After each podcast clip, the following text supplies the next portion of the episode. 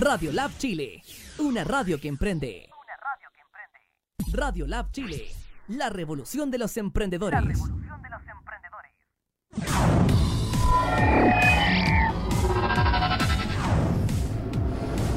Sí. Hola a todos, ¿cómo están chicos? ¡Eh!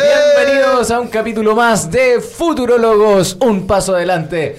Hoy, siendo 5 de julio, estamos aquí con José Gómez, por supuesto. ¿Cómo estás, José? Fantástico, también estamos con don Cristóbal Vial. ¿Cómo estás, Cristóbal? Muy bien, muchas gracias. Alias Loco Emprendedor. Alias Loco Emprendedor. También le damos las gracias a don Fernando que tiene ahí justamente Grande todo Fernando. la- Muchas gracias a ustedes por toda esta oportunidad.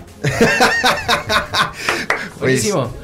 ¿Cómo se viene, ¿Qué se viene hoy día? Porque en Uh. realidad es un temazo, es un temazo, es un temazo que de hecho la gente nos ha estado pidiendo que hablemos de esto, la gente quiere saber hacia dónde va este tema, así que por favor, don Cristóbal, del inicio de cuál va a ser el contexto general de la conversación.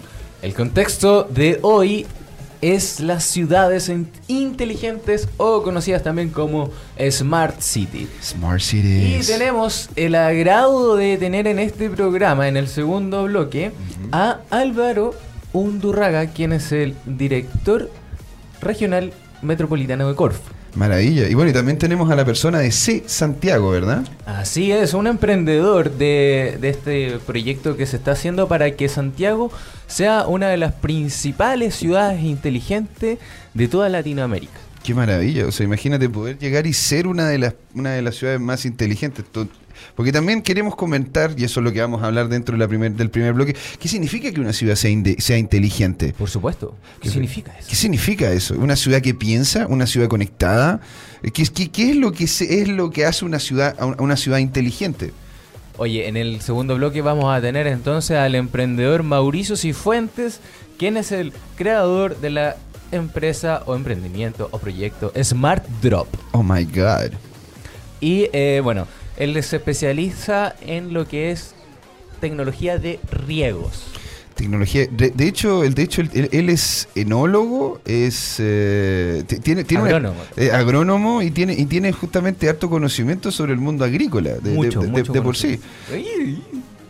Pero genial, pues, o sea, lo encuentro bien interesante porque en, en su momento yo también eh, estuve trabajando con varias empresas, bueno, como financiero, estuve trabajando con algunas empresas agrícolas y la verdad que es un trabajo potente, es un trabajo muy, muy potente. No solamente en el contexto de qué es lo que tienes que hacer para que la producción salga de forma correcta, sino que hay que manejar los tiempos, temperatura. Hay ciertas cosas que simplemente la naturaleza te tira y mucho más no se puede hacer. Así es. Y eh, bueno, el proyecto piloto ya se está desarrollando en Puente Alto. En Puente Alto. ¿Y y de qué se trata, de, de qué se trata en definitiva lo que, lo, lo que hace, lo que hace él con este proyecto? Se trata de eh, afinar cuándo se va a regar eh, y en qué momento. Y lo que pasa es que no, no quiero dar más expectativas porque de, de hecho cuando empecemos a terminar este segundo bloque vamos a lanzar un video que nos mandaron Oh my God. de este emprendedor. Démosle entonces. Partamos con la conversa de lo que es justamente este proyecto, o sea, este, lo, lo que es Smart City. Sí. Entonces para eso nos vamos directamente, ¿te parece al, al primer bloque? Démosle al DeLorean. DeLorean. Vamos, Fernando, vamos con Yeah. DeLorean. Qué buen tema. Yo, yo vengo todos los viernes para escuchar La mejor sección. la mejor canción. Solo por, solo, solo por, por esa música. Vamos. música. Necesito escucharla de nuevo. Pero más fuerte. Más fuerte, más fuerte. Me inspira, me inspira. No, no, Ahí sí, futurólogos. Un paso adelante. DeLorean Emprendedor. Esta es la sección en donde vamos a conocer un poquito de qué se trata realmente el Smart City. Vamos a, a contar, bueno, acá en DeLorean nos vamos al pasado para contar lo que está ocurriendo actualmente en lo que sería la Smart City. La verdad es que esto es una, un, un concepto muy nuevo, muy nuevo. Entonces, Ujú. eh, este es nuevo que no quiero irme tan para atrás. Porque Claro. si no, es Es que, no- hay como referencias tampoco. Exactamente, porque de hecho esto tiene mucho que ver con el avance de los sensores y la tecnología en referencia a lo que ocurre en las ciudades. ¿No es cierto? Antes, antes las cámaras de vigilancia eran las señoras que estaban en los bordes de las calles, ¿no es cierto? Como en, las en, en, las, en las ventanas. Ahora, de hecho, tenemos cámaras, tenemos sensores. Entonces, ¿hacia dónde va? ¿Cómo parte esto de la, de la Smart City?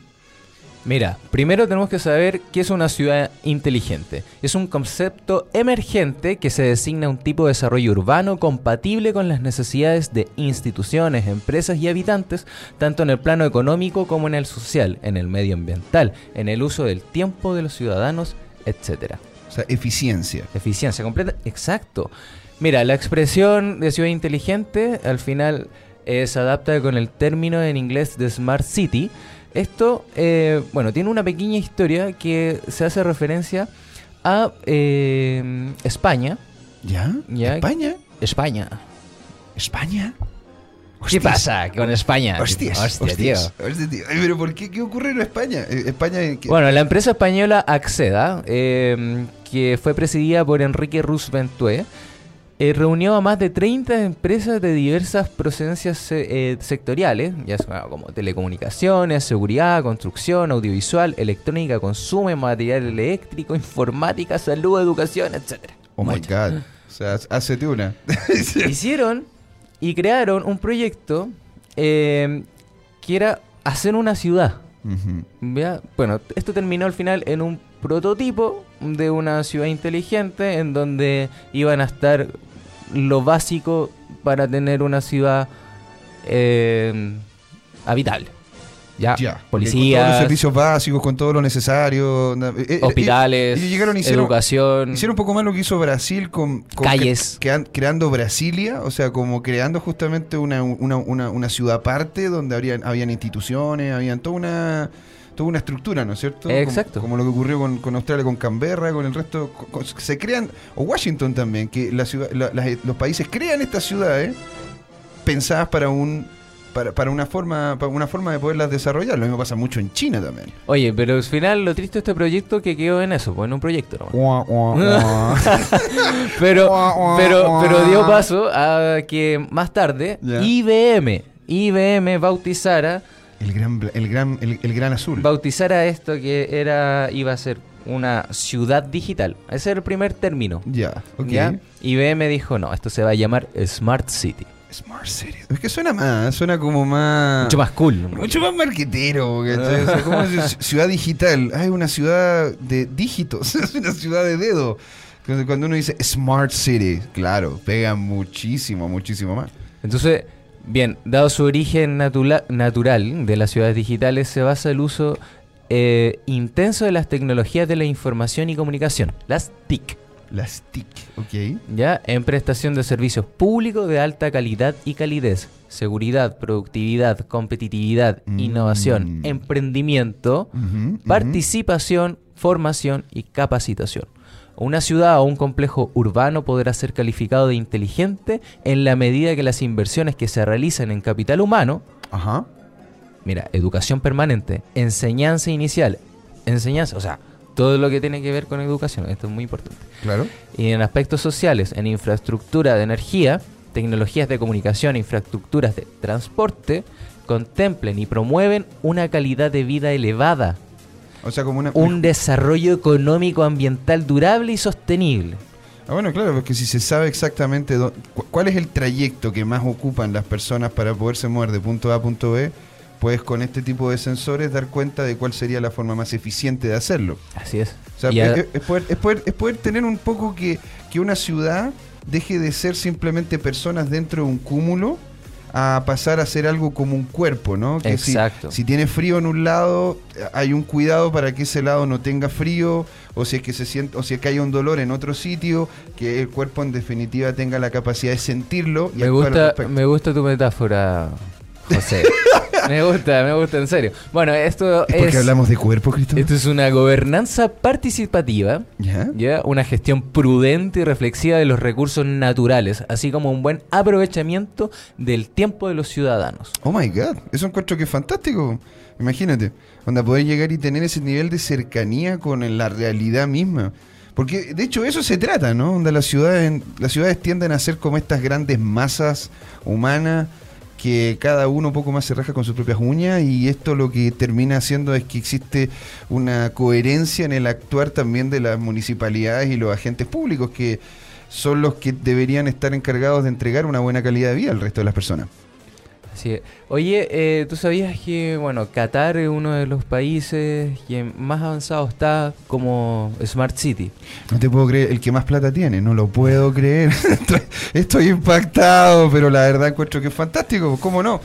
Es un lugar chiquitito, es un lugar pequeñito que tiene mucho potencial para justamente desarrollar lo que son las nuevas tecnologías. Y ahora, Y ellos- se está construyendo recién, entre comillas.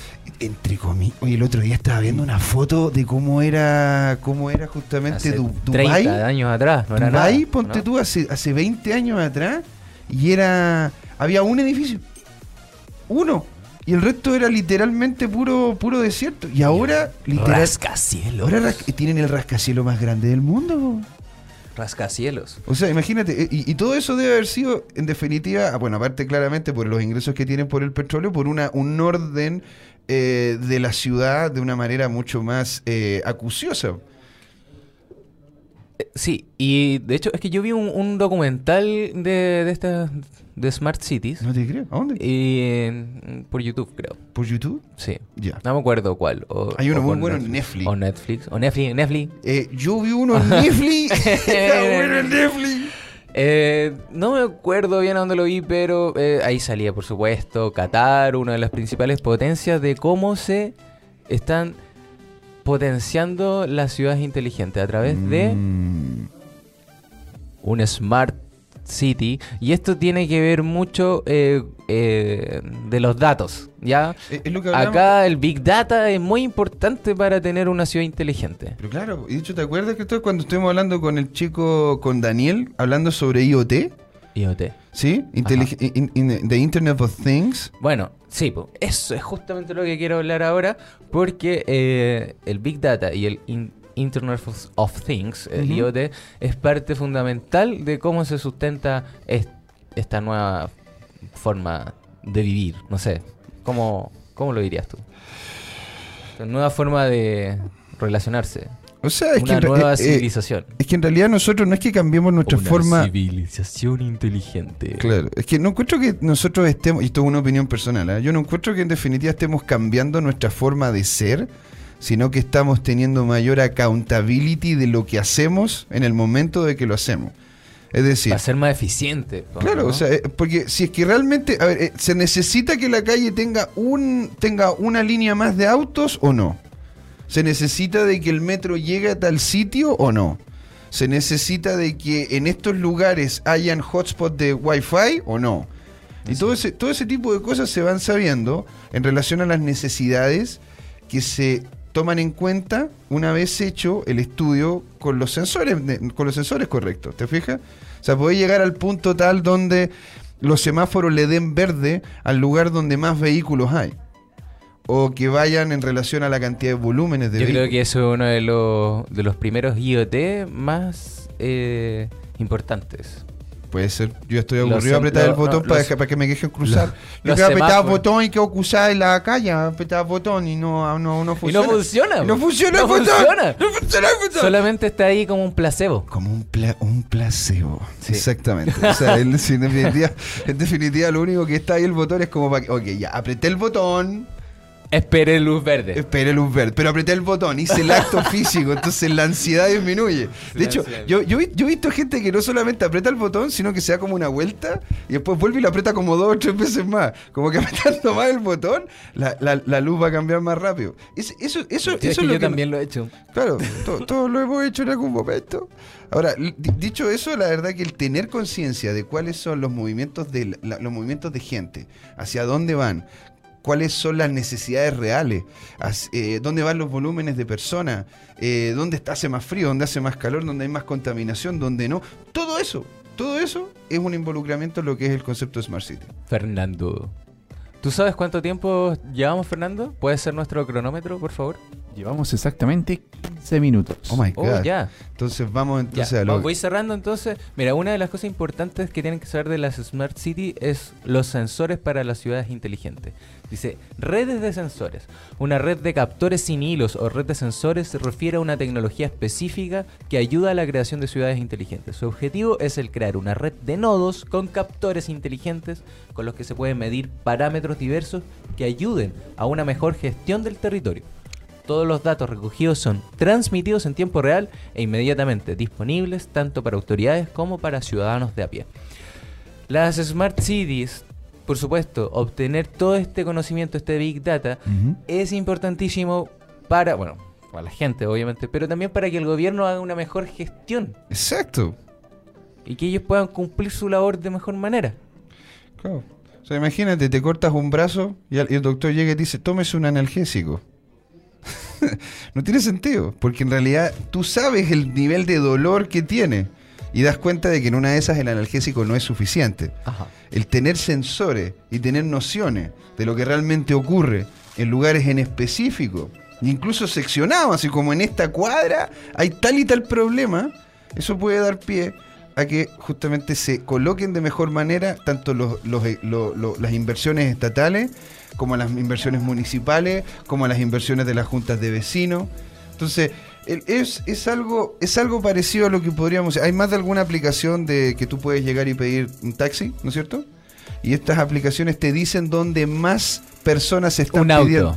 Te están- un auto. Te, te- te- te van, te van diciendo dónde más personas están pidiendo justamente autos en ese momento. Y por eso mismo hay una diferencia de valor entre el, el valor tradicional y el valor cuando hay alta demanda. Imagínate si hubiese lo mismo, pero con concepto de la contaminación. Que hubiese lo mismo, pero con el concepto del movimiento de vehículos. Y lo hay, y lo hay. te, te fijas, entonces, todo ese tipo de cosas, si hubiese una plataforma, una plataforma que, que, que fuese descentralizada en el sentido de las- del ámbito sensorial, y que pudieses tú también, sensorial digo yo con el IoT y el resto de cosas, y también tú puedas ingresar a ella y recibir información al respecto, eso... Sería mucho más valioso en realidad. Y como emprendedores, para los que nos escuchan que son emprendedores, eso les daría pie a usted a poder encontrar soluciones a dolores que existen, que no se han tomado en cuenta, porque no se no tenían los datos. Qué Así que- bien.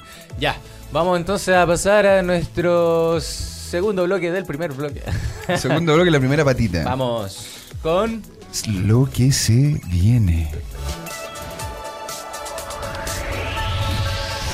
Lo que se viene con José Aquí estamos. Miguel Gómez. Mira, una de las cosas que de hecho encontré muy interesante, o sea, lo que se viene en el sentido de poder llegar y posicionar cuáles van a ser las nociones básicas que se que son importantes de tener, ¿no? Este, una de las cosas que dice dice uno de los estudios que encontré acá en el, en el diario financiero es que de hecho el 55%, 55% de la población mundial vive en ciudades, según estima justamente el Banco Mundial. Y cada vez va a ser más eso. Y cada vez van a ser más, y de hecho va a ser una, va a ser, van a ver, ya no van a ser urbes, ni mega urbes, sino van a ser algo más. Porque estamos hablando de lo que está ocurriendo, por, por poner un ejemplo, entre, entre Valparaíso, Concón y Viña, que hay una conurbación de ciudades, creando, una, creando situaciones en las cuales los dolores de diferentes ciudades terminan afectando dado la cercanía entre ellos. Entonces, generar estas, estas, estas formas de poder tener conocimiento sobre lo que está ocurriendo en cada uno y poder actuar al respecto es muy potente. Pensemos también en los incendios, en los incendios que vivieron hace un tiempo atrás. Dice, seis ciudades contempla el Plan Nacional de Ciudades Inteligentes. Antofagasta, Valparaíso, Chillán, Concepción, Temuco y Santiago. Y hablando de que no solamente tienen que ser ciudades, han aparecido incluso dentro de ese ranking para poder ser ciudades inteligentes, comunas. Comunas que son casi tan grandes como ciudades. Por poner un ejemplo, la, la comuna de Las Condes, la- que en, en base a lo que es el rating que tenían, salía con un 6.0 de 7. ¿Te fijas? Un 6.0 es de- del total de, de valoración de un 7.0. Seguido por Vitacura y lo, lo- y Vitacura y lo eh, Vitacura con un 5.8 y después lo Barnechea que lo está peleando con Maipú y la ciudad de Temuco, las tres con nota 5.5. Es decir, esto no significa que sean ciudades que ya estén bastante cercanas a lo que son Smart City con un 7, sino que son ciudades que tienen una nota muy cercana a lo que sería una ciudad ideal para poder hacer integración de una Smart City.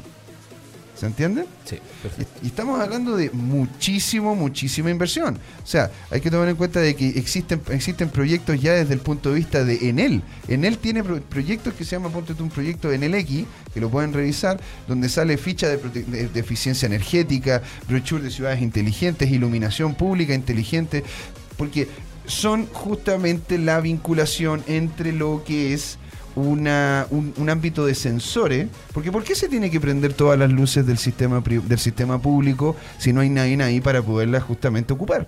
Es una pérdida de plata, es una pérdida de dinero, es una pérdida, Pérdida de energía. una pérdida de eficiencia. ¿Te fijas? ¿Cómo, no, cómo no, no ordenar, te fijas? Bueno, ahora que salió la ley REP y otras cosas van a poder hacerlo, pero ¿cómo no ordenar, ponte tú, lo que es el movimiento de basura? El saber incluso hasta por lugar, por familia, cuánto es lo que se está botando en basura. Y que eso pueda tener una relación con el reciclaje puntual que se quiere hacer. ¿Te fijas? Y hablando también de lo que vamos, de lo que- con la persona que vamos a conversar el siguiente bloque, tenemos lo que es. Santiago, que tiene un, tiene una, tiene una, uno, un elemento bien interesante. ¿Te Pueden fijas? visitar el sitio, ¿no? csantiago.cl. csantiago.cl y de hecho ahí sale justamente cuáles son las ciudades en, en movimiento y el ranking te fijas que es el de IESE E, Cities in Motion posiciona a Santiago como la Smart City número uno de Latinoamérica y estamos hablando que esto esto esto apareció en la página de ese ¿Cómo Santiago estarán los otros? eh, o sea. Por favor, por favor, Cristóbal, no, no empecemos. No empecemos. Pero en definitiva es, eh, es justamente dar cuenta de que las, ciudad- las ciudades como tal están llegando a ser lo que deben ser, que son entes parecidos a las personas que los pueblan, ¿no es cierto? Que somos seres sensoriales. Las ciudades deberían actuar como, como con sensores también. Deberían ser una célula en el cuerpo de un país. Ay, que hablas bonito, José. Bueno, gracias. Se, Ya. se intenta, se intenta. Oye, eh, yo creo que de- empezaríamos ahora a dar el, el paso para que Fernando dé el video de nuestro emprendedor que vamos a entrevistar en el segundo bloque. Maravilla. ¡Hey tú, emprendedor! De todo para tus proyectos en www.radiolabchile.cl y sé parte de nuestra comunidad virtual. Radiolab Chile, la revolución de los emprendedores. Y volvemos, y volvemos acá, futurólogos, ¿sí o no, Cristóbal? Así es, ya vamos a pasar al segundo bloque, entonces vamos a decir quiénes son nuestros en- entrevistados el día de hoy. Entrevistados el día de hoy tenemos a Álvaro Undurraga, director de Corfo Metropolitano.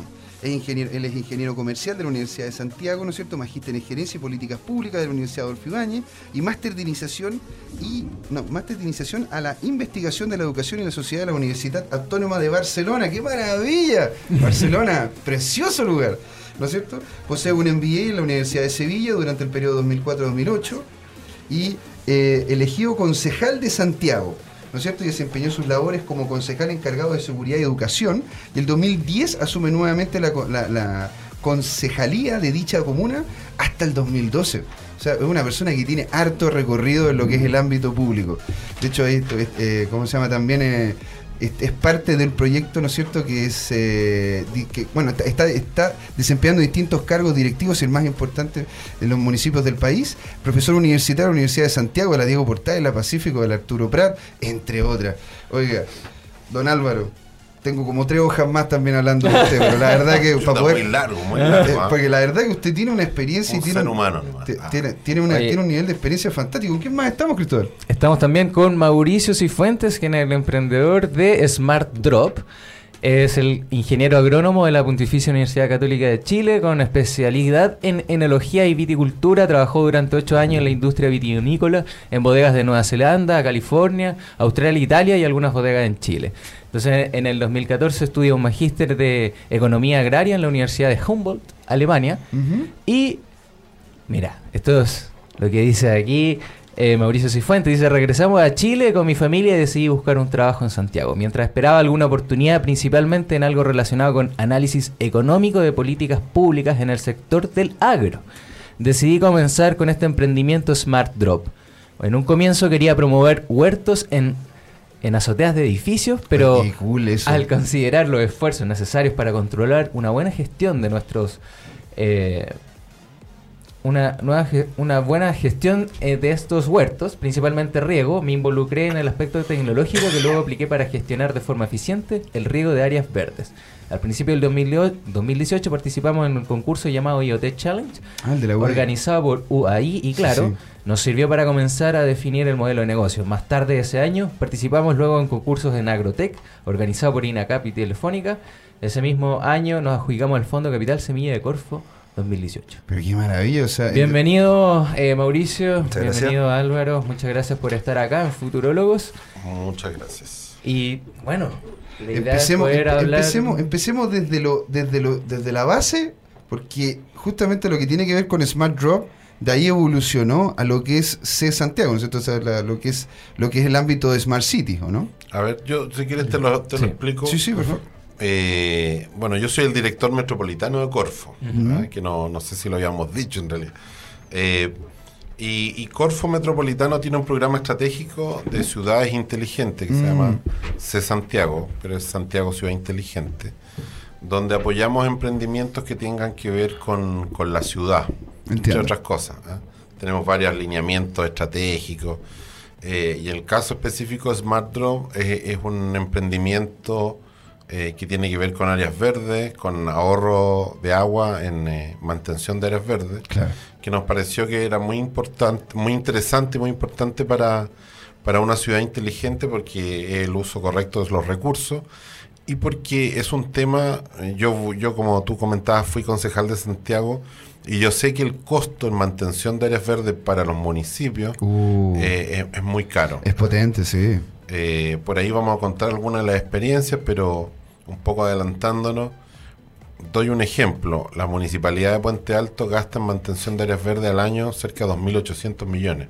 Wow. Wow. Entonces, eh, No tenía idea, qué increíble. son muy caras. O sea, de hecho, por eso uno podría decir que las comunas ricas tienen bastante más áreas verdes que, que las zonas Ah, populares, por, por el costo sentido. que tienen. Claro, claro, Ah, claro. Y hay gente que las critica, que no sé, ponte tú, hace muy poco se entregó Plaza de Gaña, me parece, que tiene muy pocas plantas.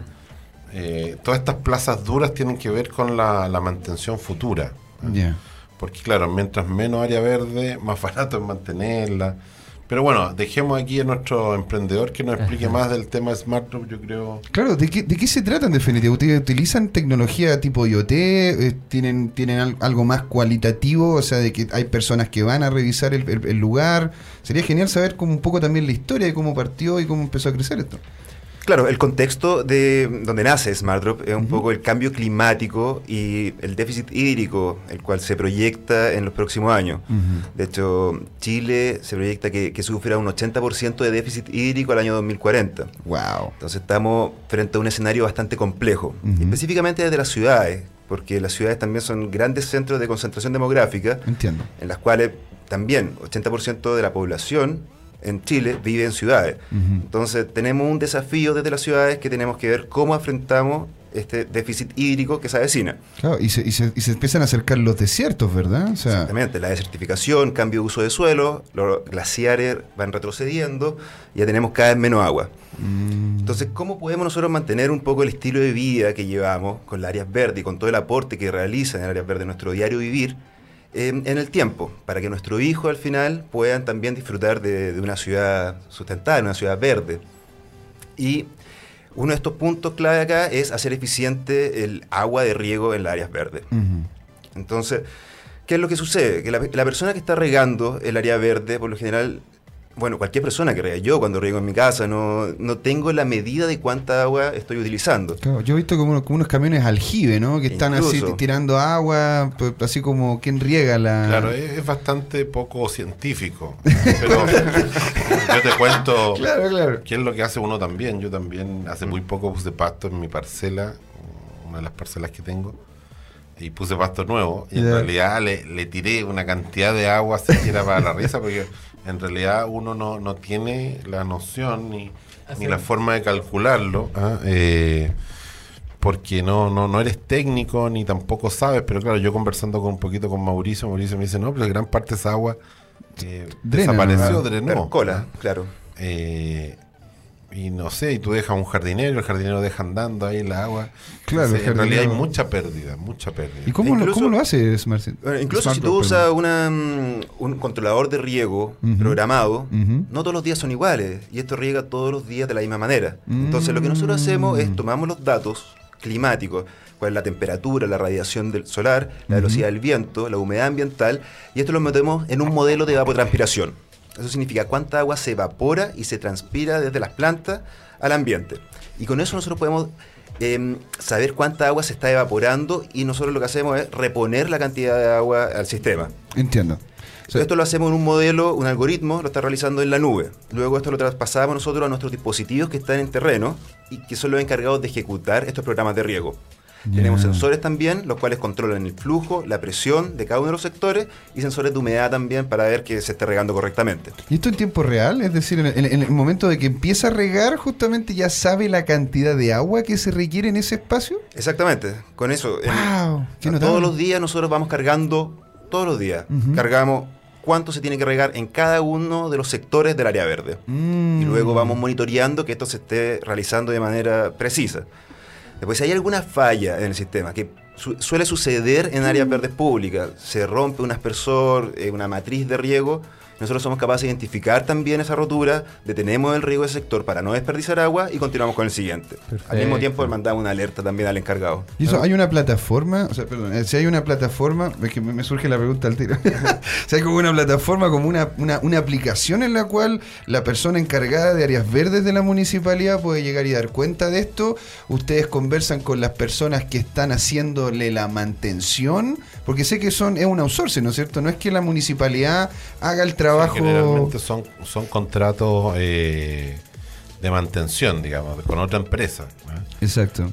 Yo la verdad que no, no, no me atrevería a decirlo, pero yo creo que la gran mayoría de los municipios lo que hace es subcontratar el servicio. ¿no? Exacto. No Entonces, la- esa plataforma, esa plataforma le habla directamente al ámbito administrativo municipal o le habla justamente a estas personas que están haciendo ese trabajo como outsourcing de las municipalidades. En el caso de las municipalidades se le, se le informa tanto a la persona encargada de la, por parte de la municipalidad como a la parte eh, de la empresa contratista, en este caso. Claro, claro. Y, y ellos al final se encargan de resolver cuál es el problema específico. Si hay alguna rotura en una matriz, esto manda una alerta inmediatamente, entonces al otro día ya se puede ir reparar y de esta manera no se pierde nada de agua y tampoco es necesario mayor control. Mm. Claro, ahora el, el tema es que esta es una solución que va a tener que ver, obviamente, con, quién- con quién va a ser el cliente. Porque Claro.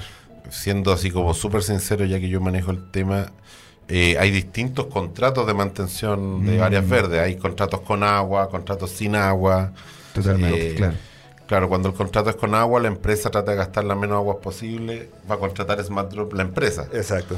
Pero Mm. si el contrato es sin agua, tal vez el municipio va a pedir que la licitación sea con un sistema como Smart Drop para no gastar tanta agua. Entonces, hay hartas miradas. Bueno, y también están las áreas verdes privadas, que son también bien relevantes. Un club de golf, eh, o yo, yo vivo en la zona Caleretango, ponte tú, la Caleretango, Pirque, Chicureo, que tiene grandes extensiones, digamos, privadas de, de- de áreas verdes. Claro. También eh, va a ser interesante, digamos, un, modelo como Smart Drop. Ahora, la- ustedes utilizan tipos de sensores, este, el sensor está en todos lados. Ustedes ofrecen también el servicio de regadío. ¿Hasta dónde llega justamente Smart Drop? Empieza lo que es la responsabilidad de la municipalidad, como para, si es que para que te puedan comunicar contigo en caso de que lo necesiten. Sí, nuestro, nuestro, nuestro principal foco al final es eh, realizar la gestión eficiente del riego en base a los requerimientos hídricos específicos de cada uno de los sectores. Buenísimo. Entonces nosotros, y con esto nosotros generamos ahorros del 50% en este momento. ¿What? 50% de ahorro en, No en lo que es Agua sería interesante contar, Mauricio, los dos pilotos que ustedes ya tienen, porque tienen un piloto en Puente Alto y otro en Colina, Buenísimo. donde ahí aparecieron los 50%. De Exactamente. hecho, lo, lo mostramos acá. El, el video, el video fue de la municipalidad de Puente Alto y ahí salía justamente todo lo que estaban haciendo. Excelente, excelente proyecto. Por eso, ¿cómo, cómo lo hacen y cuáles han sido los- los- las proyecciones que han obtenido, como dice Álvaro? Efectivamente, eh, claro, gracias al apoyo de ese Santiago pudimos parar el piloto, uno en Puente Alto y otro en Colina, con Respect. lo cual, con los cuales estamos ahí mm, eh, ya gestionando aproximadamente 3.500 metros cuadrados de áreas verdes, Cool. generando un buen buen ahorro ahí de, de agua. Entonces, agua que puede ser utilizada para otra para otro Eh, uso 50%, estamos hablando de cuánto es eso. Porque claro, si se dice, bueno, estoy ahorrando la mitad. Genial. Bueno, actualmente llevamos un mes de funcionamiento, el mes de junio, el cual no requiere tanta, tan- tanta cantidad de agua. Así que, Está muy bien, sí. po.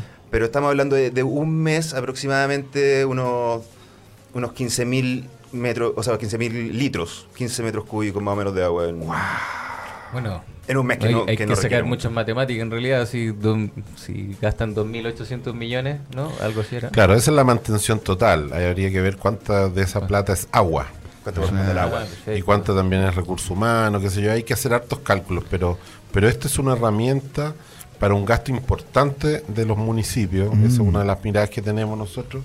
Y también de, de instituciones privadas que tengan amplia red de, digamos, de, de áreas verdes. Bueno, yo quiero dejar entonces eh, que hagas una invitación a los privados también que te puedan contactar. Eh, bueno, y lo que estás haciendo ya también involucra de cierta forma a algunos privados con la aplicación de ellos que también les facilita su trabajo, ¿no es cierto? Eh, a través lo- de los contratistas que, que, que ya lo, lo explicaste.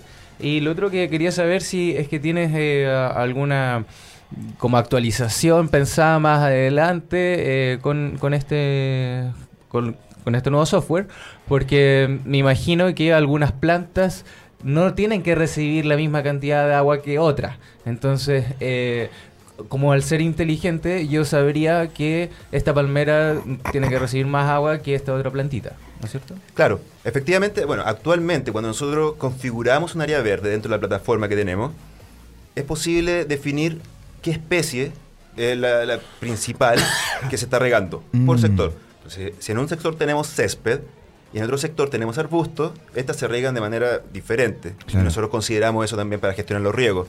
Así que eso ya va considerado y estamos aplicando de manera bastante precisa la cantidad de agua que requieren las plantas. mira qué bien Oye, increíble, porque imagínate lo que son también las, la- la- las municipalidades agrícolas. Te fijas, las municipalidades que tienen muchos muchos terrenos que son agrícolas y que de hecho es parte también de la administración de la municipalidad lle- llevar a contability de la cantidad de litros disponibles para todas esas industrias. Exactamente. Entonces, si es que una, si es que un, un predio como, como, el, como, el, como el de usted, el- y, el- como usted, don Álvaro, y, y- y de repente usted tiene unos frutales por un lado, y por el otro lado tiene, tiene no sé, para poder hacer, eh, tiene, tiene eucalipto, eso se, se riegan de forma diferente.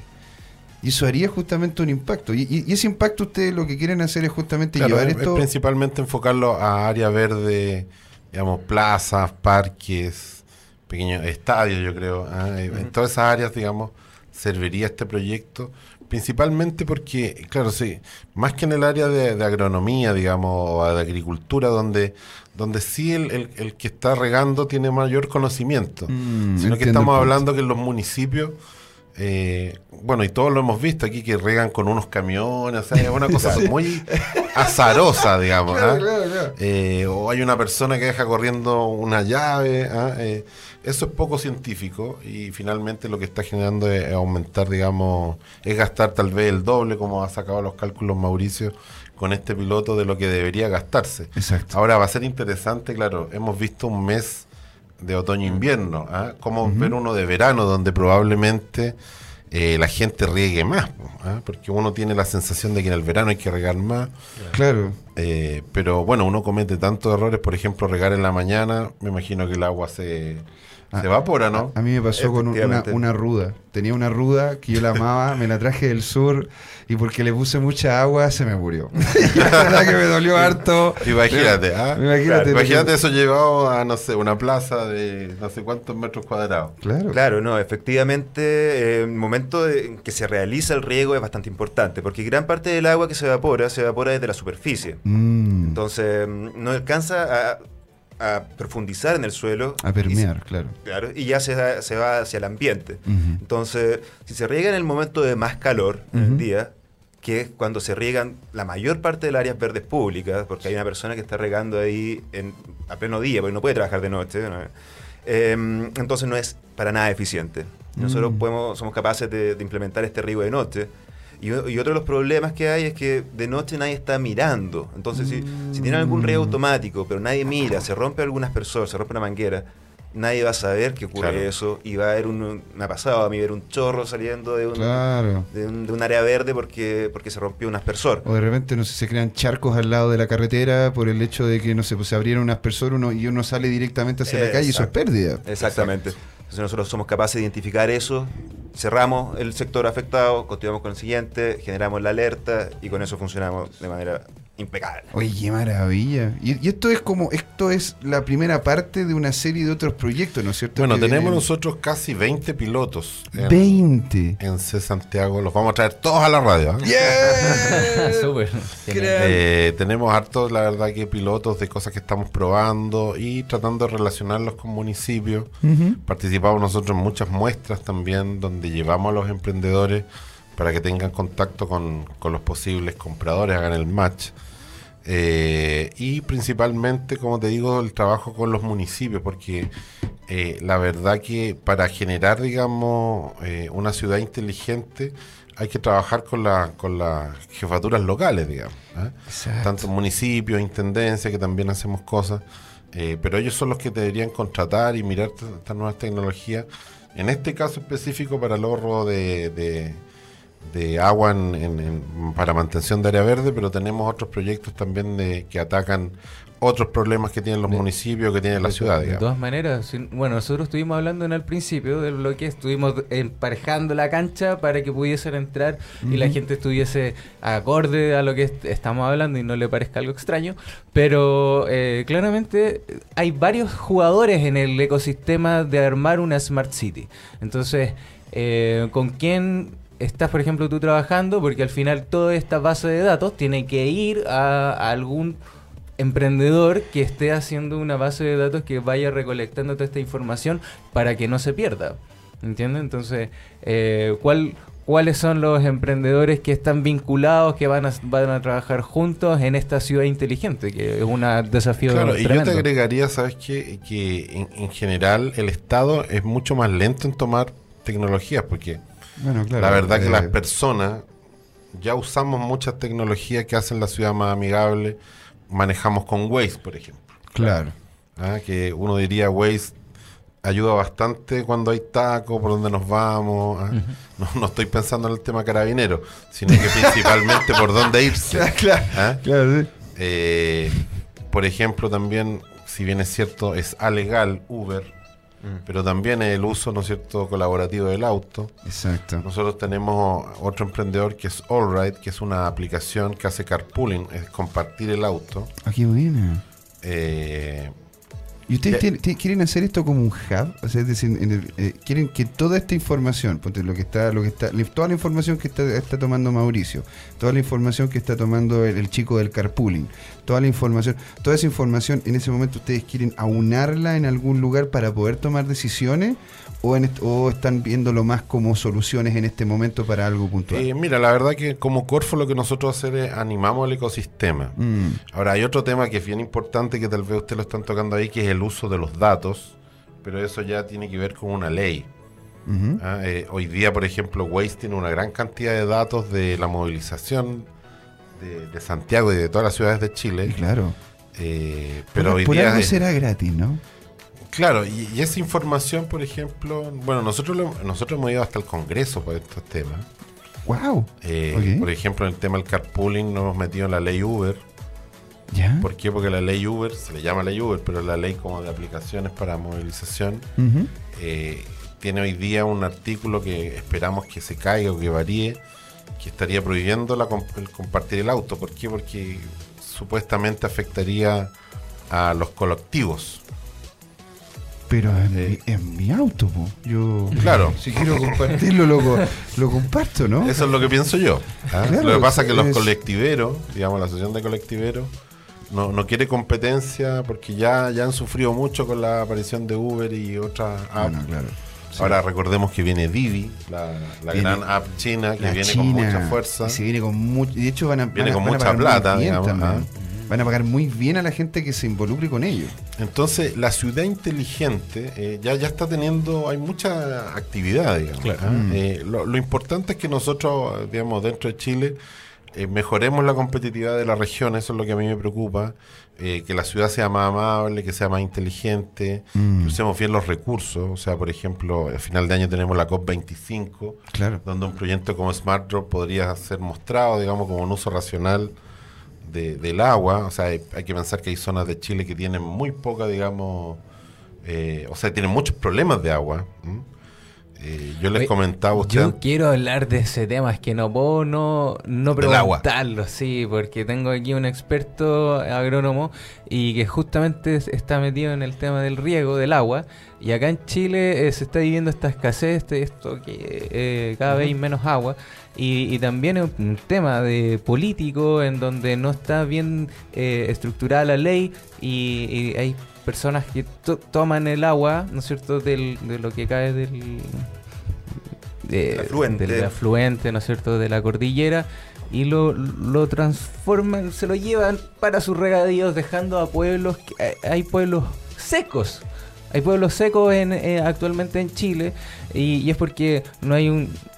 No sé si es, es por tema político o, o por tema de que realmente se está acabando el agua, nos estamos quedando secos.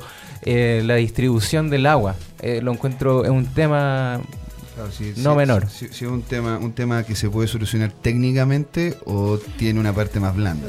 Bueno, hay, hay varios elementos yo creo que se pueden trabajar en pos de hacer un- un uso más eficiente del agua. Mm. Eh, Fundación Chile hace unos días atrás sacó un emitió una, una presentación que es de transición hídrica, que es una Mm. serie de medidas, de acciones y de soluciones enfocadas en el uso eh, más eficiente del recurso. Claro. Le llaman transición hídrica, es el Ujú. nombre. Con esto, con esto entonces lo que buscan es de dónde vienen estos problemas. Y ellos determinaron que un 44% de, mm, de problema del agua proviene de problemas de gestión, de eficiencia, Mm. y, y problemas también institucionales. Entonces, hay, hay problemas ahí definitivamente. eh, hay zonas que están siendo sobreexplotadas, Sí. no hay, sin lugar a dudas. Pero, pero hay otro factor también que es el cambio climático, en el cual nosotros o sea, estamos... Por ejemplo, la situación, yo soy de la, de la provincia donde está la laguna de Culeo, Oh, principalmente qué- cambio pena climático, digamos. ¿ah?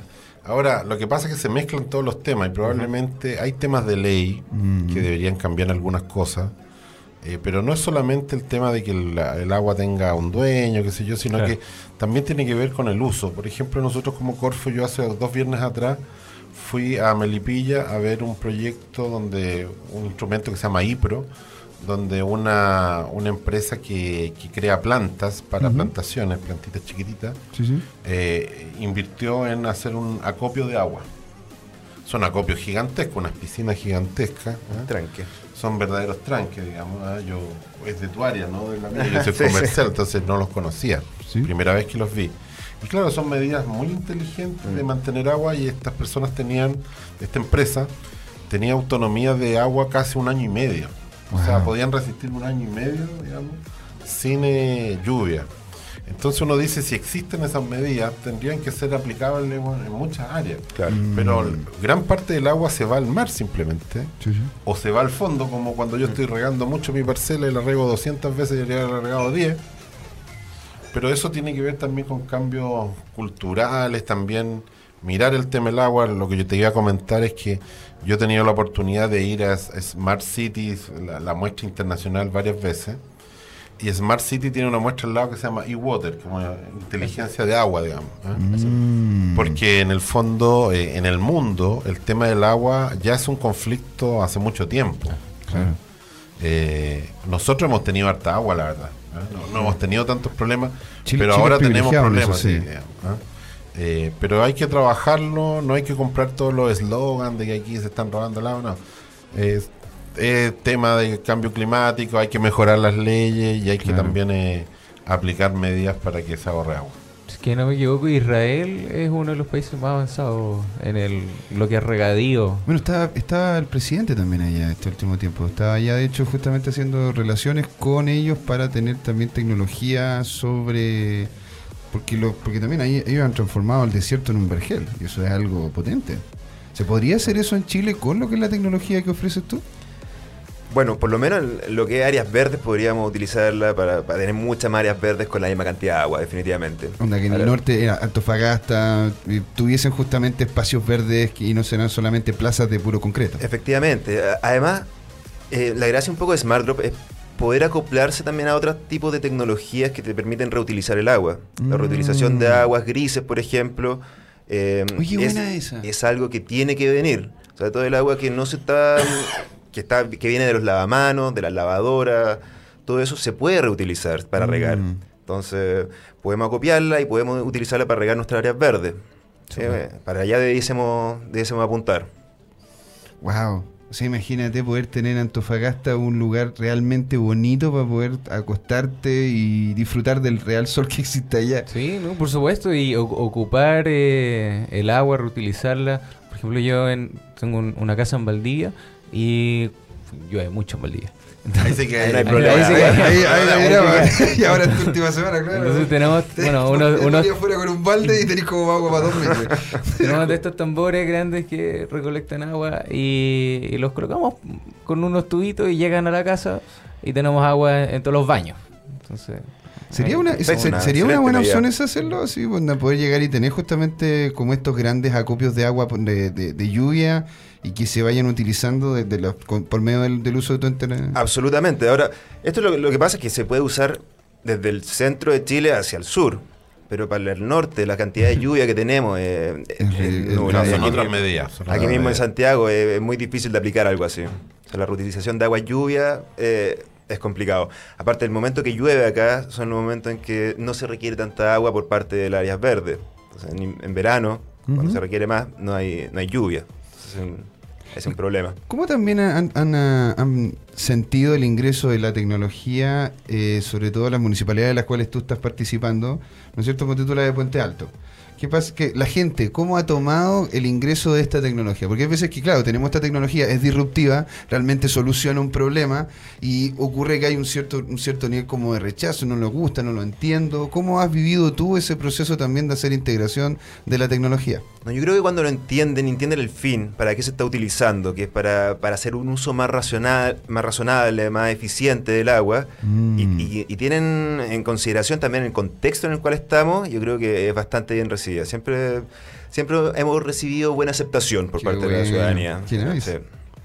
Mira qué bacán. En realidad eso es lo que eso es lo que se busca y eso es una de las soluciones. ¿Podrías dar una porque ya creo que estamos como en la estamos, Estamos- estamos en la cama, no quería irme sin preguntar a que Álvaro, si tienes no sé si nos podrías decir, bueno, claro, aquí está aquí está Mauricio con, con, con lo de Smart Drop. Eh, hay algunas dos o tres que tú puedas dar cuenta, sabes que para allá va la cosa y terminando, ¿no es cierto?, dando justamente la, la forma en las cuales se podrían comunicar con ustedes para, para ir eh, haciendo los contactos. Bueno, yo lo primero le diría que sigan nuestras redes sociales, arroba Santiago CL, eh, en Twitter, Álvaro Undurraga también en Twitter. Eh, tenemos una página que es www.csantiago.cl Muy bonita la página, sí. y bueno, ahí tenemos harta información en nuestras redes sociales. eh, la verdad que tenemos hartos emprendedores, Mauricio es uno de los más importantes, pero siendo justo hay, hay muchos más, digamos. Podría decir unos dos o tres así como All soluciones Right, por ejemplo, mírenlo para carpooling. Eh, tenemos otra Plants con 2S que es para es un eh, archivo botánico para ver dónde están todas las plantas de un sector, eh, Oye, donde los árboles. Que eso ah, está interesante también porque Eh, estaría en concordancia con lo tuyo. Bastante la línea, sí. Claro. Exacto. Y, y tenemos otros que tienen que ver con seguridad, con, eh, con eh, lectura de patentes de seguridad, con, con cámara, con lectura de cámara inteligente. Eh, tenemos proyectos también relacionados con, eh, con agua. eh, eh, hay una que se llama Join the Pipe, que son bebederos de agua para que no uses tantas botellas. Mm, Ah, eh, eso, eso lo hacen en California, creo que uno lleva y va con su botellita. Exacto. Y uno llega y la Es llena. una empresa holandesa que está acá en Chile eh, y que lo hace en todo el mundo. Bueno, pero tenemos harto. No quiero ser injusto que tenemos hartos hartos proyectos. Ojalá los podamos mostrar a través de ustedes. eh, que tratan de buscar una ciudad más sustentable, más inteligente y mejor para todos los, eh, todos los ciudadanos de Santiago. Maravilla. Don Cristóbal. No, no, yo quería decir que veo aquí que se están haciendo cosas, que es lo importante, y que queda igual eh, todavía hay algo que avanzar, sobre todo para que para el gobierno esto les sea aún más útil, que es la utilización de los datos para tomar mejores decisiones en futuro.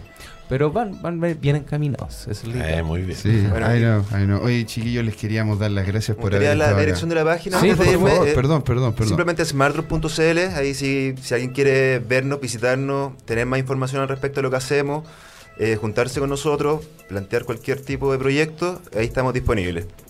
Twitter, Instagram. Ahí estamos, sí, en- pero en la página pueden acceder a, a todas nuestras redes sociales. Sí, nos preguntan a nosotros por Twitter, les respondemos. ¿Cuál es el Twitter? Qué maravilla. Estamos todos conectados. Estamos entonces por Don Cristóbal. La verdad que ha sido un excelente programa. Estoy muy contento de lo que hayamos hecho. Estupendo. Así que Igual. estupendo, señor. Muchas Oye, tu- gracias. tu, dedo nomás me distrajo hoy Sí, día, mi- pero mi dedo- todo dedo- bien. Es que, es que estuve, estuve, de hecho jardineando. Ah, me, me tocó. Herido, herido. Estoy, estoy herido en batalla. Estoy herido en batalla. Oiga, don Álvaro, don Mauricio. Muchas gracias. Muchas gracias por la invitación. Muchas, muchas gracias por estar No, ahí. muchas gracias a ustedes por Don haber Cristóbal, venido. muchas gracias. Sí, bueno, vamos cerrando entonces. Muchas gracias por escuchar el capítulo de hoy. Futurólogos, un paso adelante. Síguenos en redes sociales, arroba Radio Lab Chile, tanto en Facebook como en Instagram. Y sigue pegado, por supuesto, en la sintonía de Radio Lab Chile, www.radiolabchile.cl. Maravilloso. Chau, chau. Chau, chau. Gracias, Fernando.